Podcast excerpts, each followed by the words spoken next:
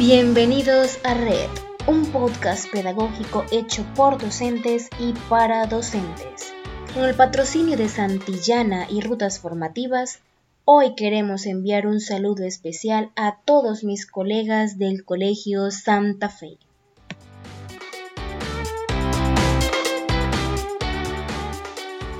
El espejo. Casos de la vida real. Es el nombre de nuestro primer capítulo. Acompáñanos. Para el día de hoy tenemos un testimonio, un caso particular. Ella es Margarita, una docente como tú y como yo.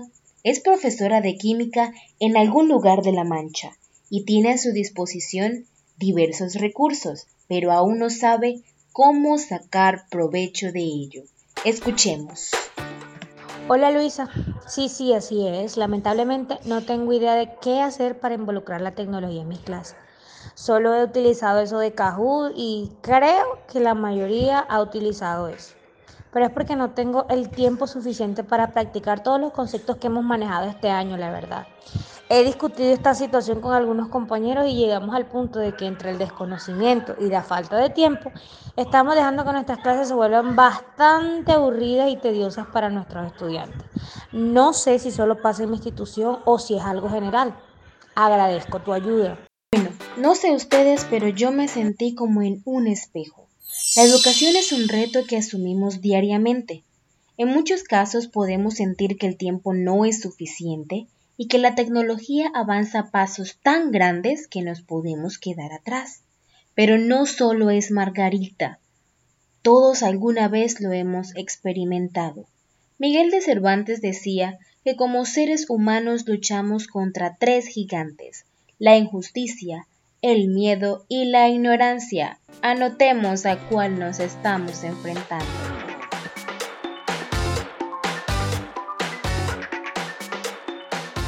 Bueno, mis queridos colegas, busquemos lápiz y papel para nuestra sección de píldoras educativas, para Margarita y para ti que me estás escuchando. Recuerden que este programa se realiza con el fin de mantenernos informados y actualizados sobre lo que pasa a nuestro alrededor, que podamos aprender entre todos y mejoremos nuestro quehacer pedagógico por y para los estudiantes.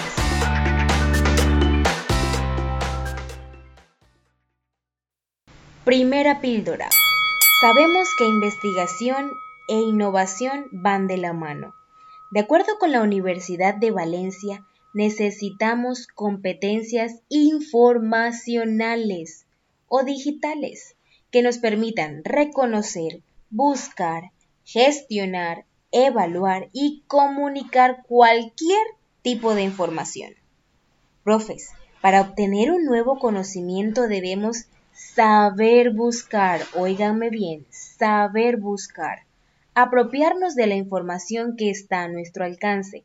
Por eso es importante el uso de buscadores académicos. Segunda píldora. Las redes sociales están a nuestra disposición.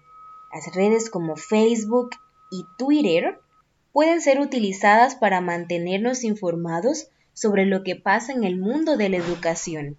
En palabras de Corredor Trejo y Socorro, las redes sociales se han vuelto imprescindibles para la comunicación. Podemos aprovechar esto y crear nuestra propia red de aprendizaje con nuestros colegas, en nuestra institución o incluso en nuestra región. Mi última píldora para el día de hoy. Tengo para ustedes el nombre de un modelo pedagógico, TPAC, por sus siglas en inglés, Technological Pedagogical Content Knowledge. Este enfoque básicamente nos ayuda a mirar la forma cómo enseñamos y cómo integramos el uso de las TICs en nuestra aula. Incluye tres tipos de conocimiento que debemos tener todos los docentes el conocimiento del contenido de lo que vamos a enseñar, el pedagógico, cómo lo vamos a enseñar y el conocimiento tecnológico, qué herramientas estamos utilizando para dar nuestra clase.